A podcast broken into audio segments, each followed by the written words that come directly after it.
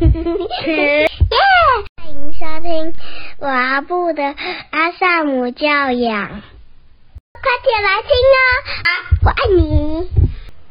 欢迎收听高小璐的阿萨姆教养，我是露露家君。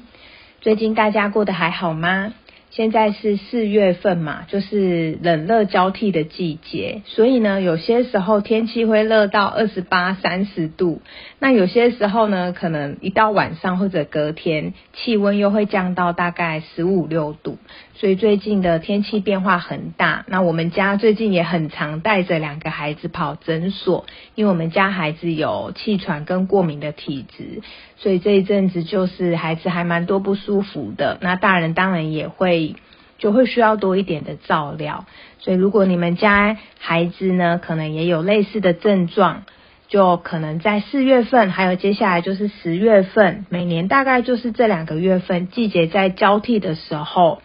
呃，过敏跟气喘会比较容易发，所以大家就记得在这个季节多照顾自己，还有多照顾孩子一点。那也希望大家都可以。平安的，就是度过这个四月份季节变化很大的日子。好，那今天要来跟大家聊什么主题呢？今天要来聊一聊分享。嗯，我想身为爸爸妈妈，我们都会很希望我们的孩子是一个愿意分享的孩子。现在的爸爸妈妈很多也都很重视教养。那那天我在课堂上遇见有一个妈妈，她就来。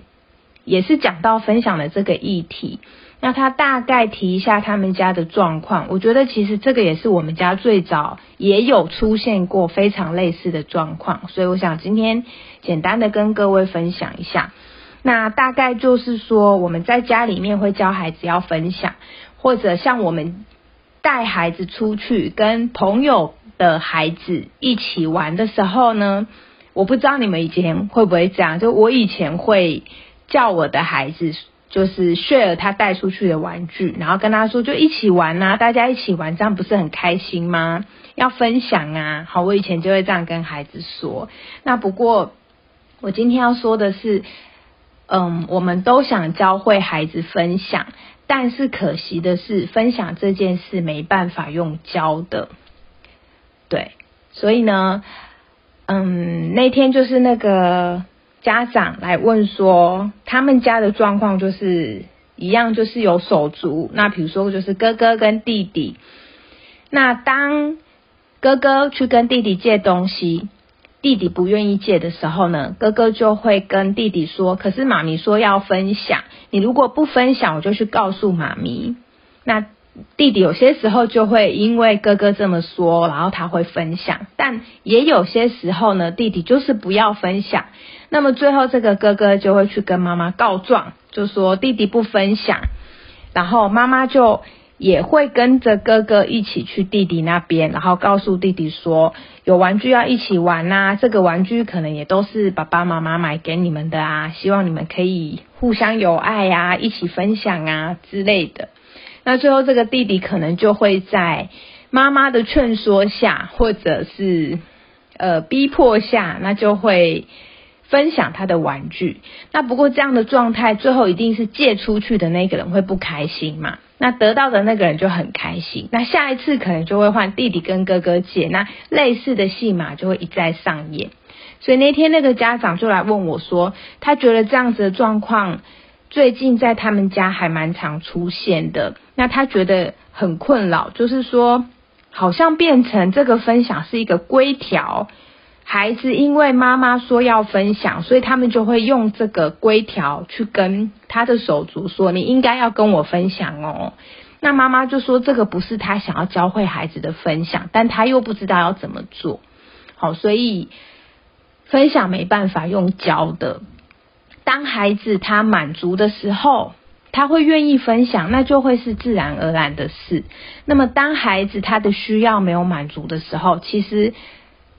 我们要孩子去做分享的这个动作，他的这个动作虽然表面上看起来是做了满足大人期待的行为，但实际上就是他心里是不开心的，好，或者我们看得出来孩子的行为是在分享，但我们可以感受得到孩子怪怪的，或者孩子他其实也没有很愉悦，所以呃，这要怎么说呢？我呃，我想举一个例子，就是像我们家的孩子，就是老大是叶叶，那老二是妞。我觉得像他们在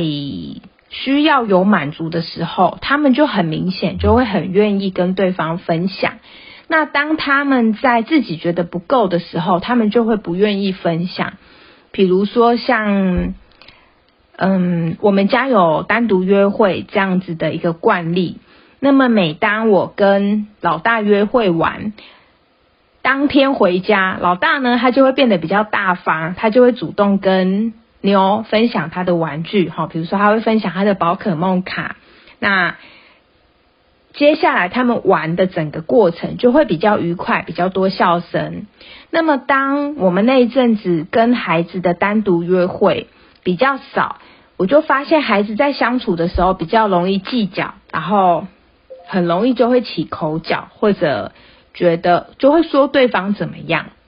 那单独约会是在做什么？单独约会就是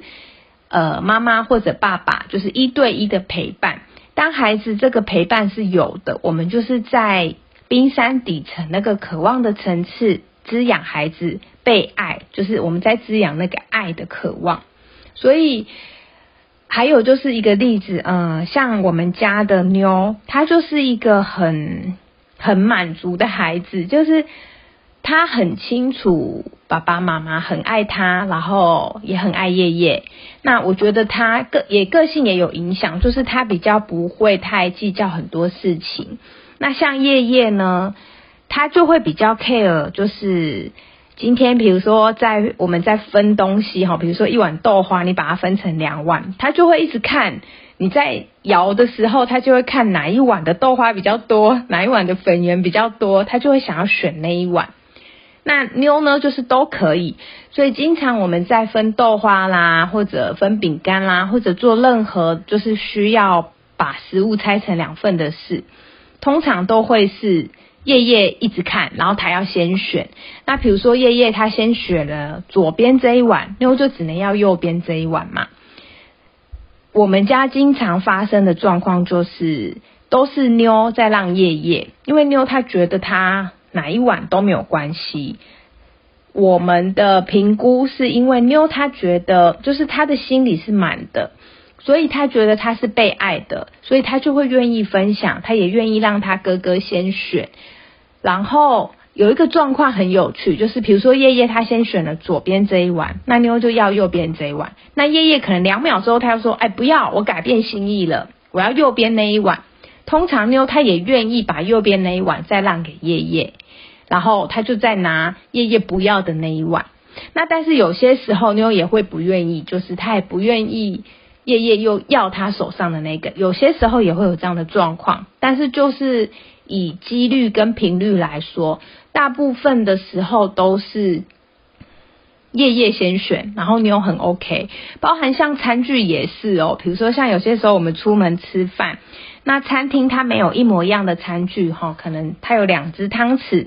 那可能一只是小叮当的图案，一只是小猪的图案。呃，如果妞先拿走了小叮当的图案，叶叶这时候呢，他就会说：“那我要那个小叮当的。”那通常妞就会把小叮当的让给叶叶，然后他自己拿小猪的。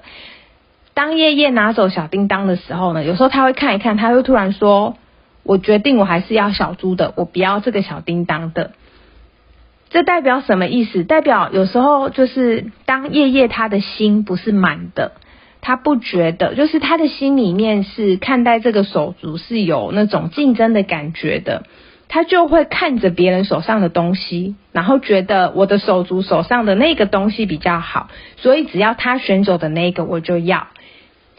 可是当他的妹妹愿意让给他，他真正拿到他手足手上原本的那个东西的时候，他可能就会回过头来想，哎。这个真的是我要的吗？我突然发现，我其实比较想要另外一个。那他可能就会提出，我我要再交换这样子的一个期待。那会不会满足，就要看另外一个手足。所以，当另外一个手足如果不愿意满足的时候，两个孩子就会再起更多的争执。那这时候，妈妈就可能就会再需要跳下来协助处理。所以，这个是我想要讲分享的一个一个案例，就是说，当孩子他的心是满的，他自然而然就会愿意分享。好，那如果我们再回过头来想一下，就是一个孩子他发生了什么事会不愿意分享？我觉得还有很多面向啦，比如说包括孩子他可能是他愿意分享，但是当他分享过之后，他发现他要拿回来的时候，对方这个孩子不愿意还他，好，所以他分享之后他拿不回来，那下次他可能就会依据上一次的经验，决定他不想要分享。那也有可能他分享出去之后，这个玩具被别的孩子弄坏了，那这样也会导致他下次就没有意愿想要分享自己的东西。然后也有可能是他不想分享，可是呢，他被强迫着要分享，或者是甚至有别的孩子就会直接动手拿过来。就是简单说，就是他被抢走他的玩具，他拿在手上，可是被别的孩子抢走，等等。简单说，就是他有一些负向的经验的时候，好，当孩子有负向的经验，或者他自己的需要都没有满足，他就要去做分享的这个行为，这样子的状况状况之下，孩子就会越来越不愿意分享。那当然，我觉得这个跟孩子的天生气质也有关系。有的孩子他就是比较珍惜自己的物品，因此他会比较不愿意把他的物品跟别人分享。那有些孩子真的就是大咧咧的，或者是他的个性天生就是很海派，所以他就是无所谓，然后觉得什么东西都可以，大家一起玩，大家一起 share。所以这个有时候跟孩子的气质也会有关系。那大家可能会需要把这些因素都纳进来考量。好，那我要说的是，呃，那如果是我们都希望孩子分享，什么时候孩子会分享呢？如果大家有去观察，其实孩子会跟他很爱的人或者他很在乎的人分享。比如说我举例，像我们家叶叶，他就是一个很珍惜自己物品的孩子。那他有一个物品，其实孩子他在分享的时候，他会很快乐。那如果没有人可以分享，他反而会没有人可以跟他一起分享他的快乐。所以孩子是需要分享的，但重点是他要跟谁分享。好，所以像叶叶有些时候他就会，比如说他从学校换了宝可梦卡回来，他就会常常来找我说：“妈咪，妈咪，我跟你说，我今天换到什么什么卡。”然后他就会开始跟我介绍他的卡。但是这时候妞在旁边也想听，叶叶就会说：“我现在只想跟妈咪说，我没有要跟你说。”所以叶叶为什么要跟我分享，而不愿意先跟他的妹妹分享？因为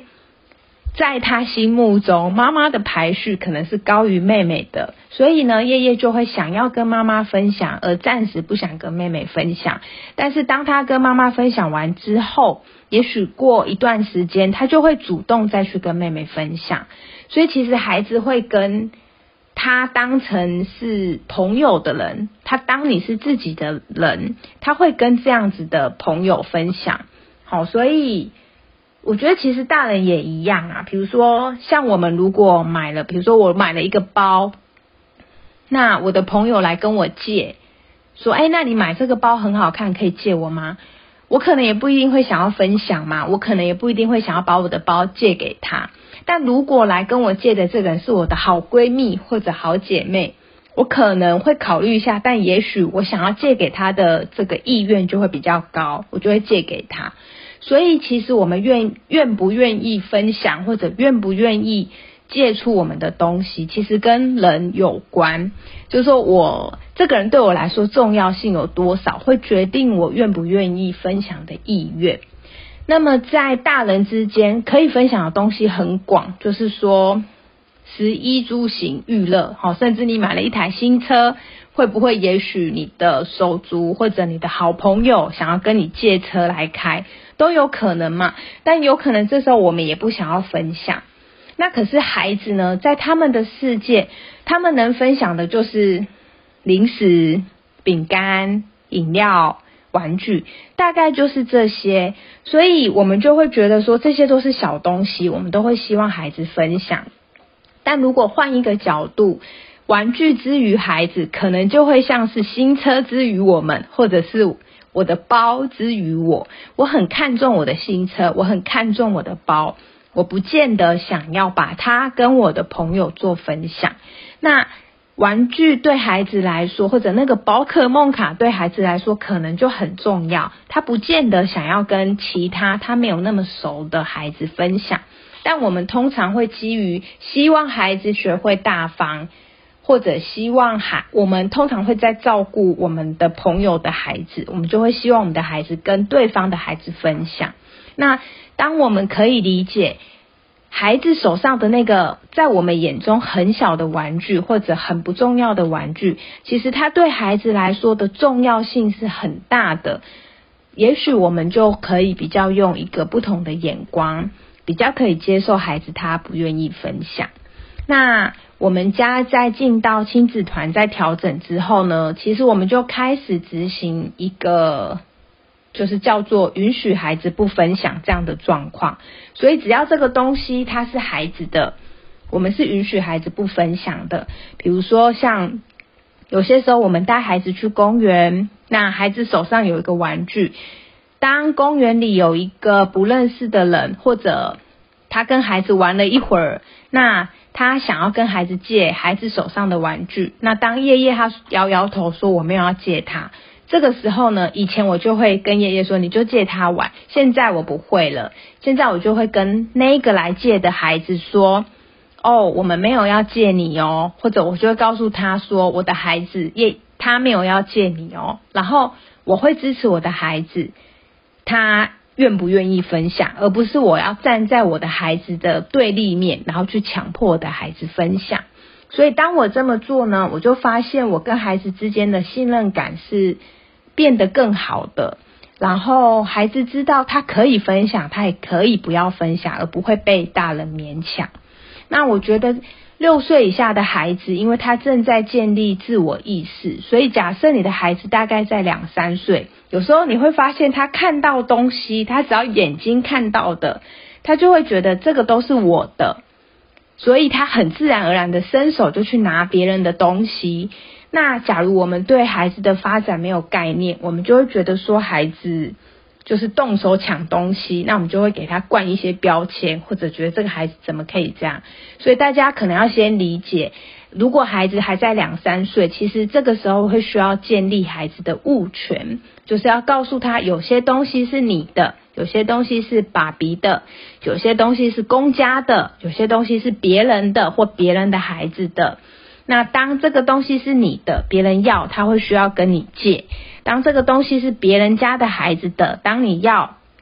你也需要开口先跟别人借，然后他点头同意了，你才能够拿回来。好，所以这个是我们会需要依照孩子的年纪，先帮他建立物权的概念。那么，当孩子他有物权的概念之后呢，我们就需要让孩子有一些经验，就是他可以为他的物品做主的经验。简单说，就是我们需要。允许孩子可以不分享，那再来是，当然我们也需要给孩子一些正向经验，比如说我们自己愿不愿意跟孩子分享，或者说我们自己几个比较好的家长之间，或者孩子他跟他的好朋友之间，他可能会有被别人分享的经验，当他被别人分享，他就会感受到这个世界的爱。还有这个世界的信任，那么孩子才会在这些正向的经验中累积他想要分享的这个意愿。所以，其实分享这件事不要太早教。当我们太早想要教会孩子分享，其实反而会让孩子觉得没有安全感，因为他要担心他手上的东西随时都有人要把他借走，或者逼他去分享，然后。太早教孩子分享，可能孩子会觉得不被尊重，或者他会觉得身边的人都会强迫他要去做一些他不想做的事，好，或者是孩子会觉得这个就是一个道德规范的规条，我应该要分享。那么当孩子的需要没有满足，他也许表面还是做了一个分享的行为，但是他的内在冰山，他想的、他的感受、他思思念念的，可能都是那个他借出去的物品。好，那么六岁以上的孩子呢？呃，我们就会需要。我我觉得六岁以上再开始慢慢的引导孩子分享就还蛮 OK 的，但我们需要营造一个环境，那个是一个让孩子可以信任的环境，然后有他信任的人，有他信任的环境，也就是说，在孩子的需要是满足的情况之下，我们营造这样的环境给孩子，其实孩子他自然而然就会想要分享，你都不用教他。他就会很愿意的想要去跟别人分享，我觉得这样子就是主动发心的分享，应该才会是我们身为家长想要教会孩子的分享。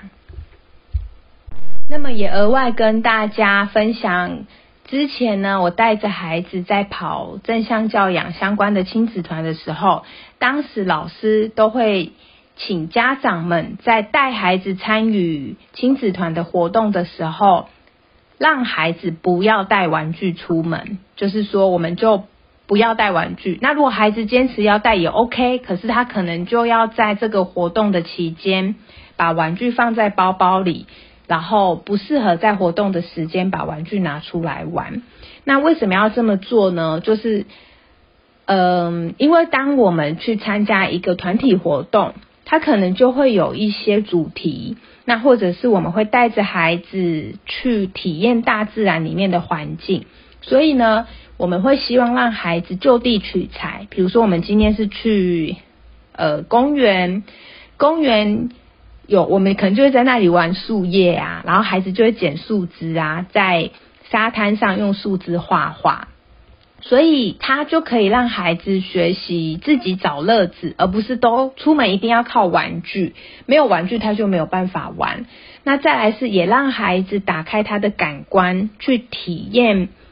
当下他去到的那个环境，可能是一个大自然的环境，或者可能是一个活动，但他会有一些主题，可以让孩子不要一颗心思都放在。他担心他的玩具要分给谁？他担心他玩具拿出来会不会被拿走或者拿不回来？而是他可以投入在那个活动的当下去体验。所以其实后来我们也养成了一个习惯，就是。呃，我们出门的时候其实不是很常会带玩具，那或者是有时候孩子他会带着玩具放在包包备用，但我现在观察到的，我们家的孩子出门之后，他们也很少会在到了定点之后把玩具拿出来玩，除非说是真的是在车上，然后坐太久了，他们可能就会需要玩具陪他们。呃，度过一些时间，要不然大部分的时候，孩子他们就会去到哪里，然后观察那边有什么，那就是运用当下有的东西，然后自己找乐子来玩。好，所以呢，关于要怎么教孩子分享，我想结论就是，嗯，要教孩子分享，需要让孩子有正向的体验，然后我们需要。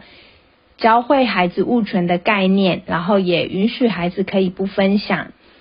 当孩子愿意分享的时候呢，我们也回馈给孩子，然后可以透过对话的方式问问他，他觉得一个人玩的时候的感觉是什么？那当他把玩具拿出来跟他的好朋友分享，一起玩的时候的感觉又是什么？这中间有没有什么差别？让孩子去说一说，然后从中得到一些新的体验。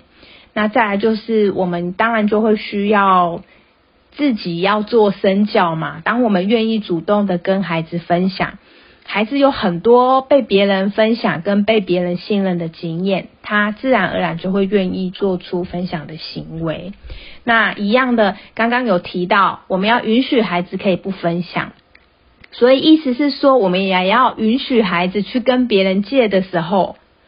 他会被拒绝。那当孩子被拒绝的时候，我们要允许哦，吼，所以我们不能去跟另外一个手足说要分享，所以你要借他。我们要做的就是，当孩子去借东西，可是他被拒绝，他会有失望的感受，或者他可能会哭，他会崩溃。那我们要做的就是陪伴孩子度过这些失望跟崩溃的时刻。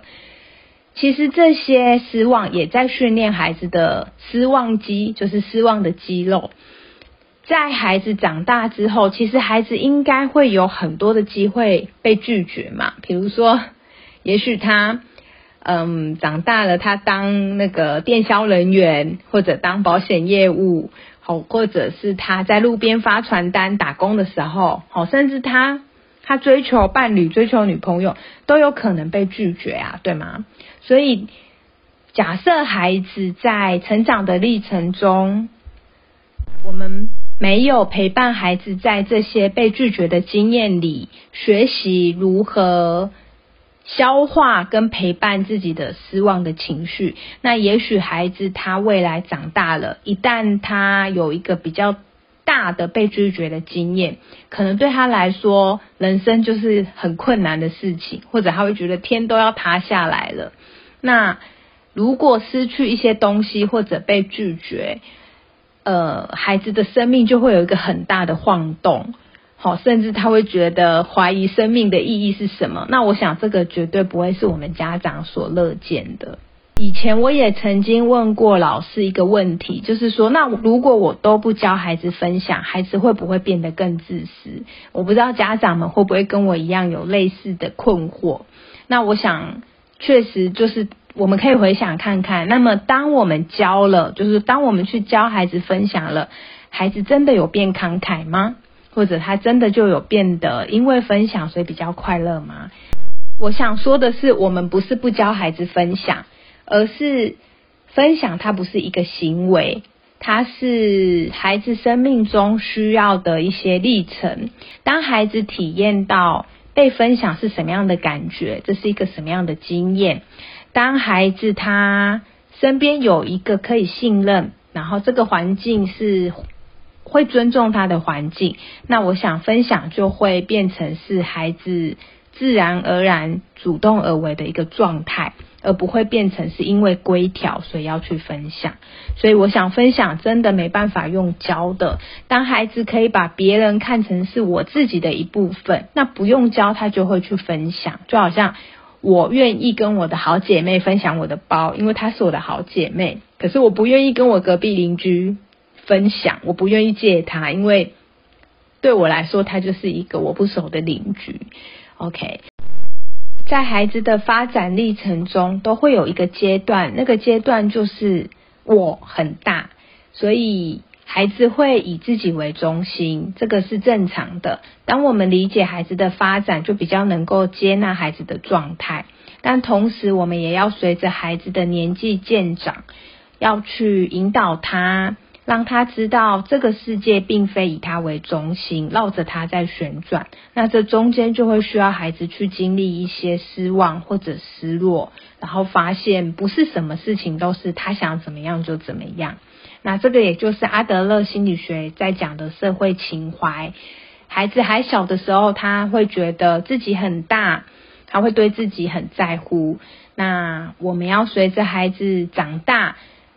陪同孩子一起练习，把这一份对自己的执着转换成对他人的关心。当孩子的社会情怀是有的，或者是很饱满的，那会想要分享跟付出，就会是自然而然的事情了。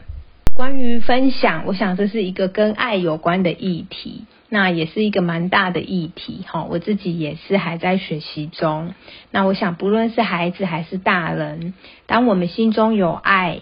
对这个世界跟别人有一份想要关怀他、想要关心他的心意。那分享就会是自然而然的事情了。好，那么关于分享的议题，今天就先聊到这边。如果你喜欢这一集的节目内容，邀请你分享给身边也是为人父母的爸爸妈妈们，也欢迎你按五星赞或者留言跟我分享你对这一集的看法。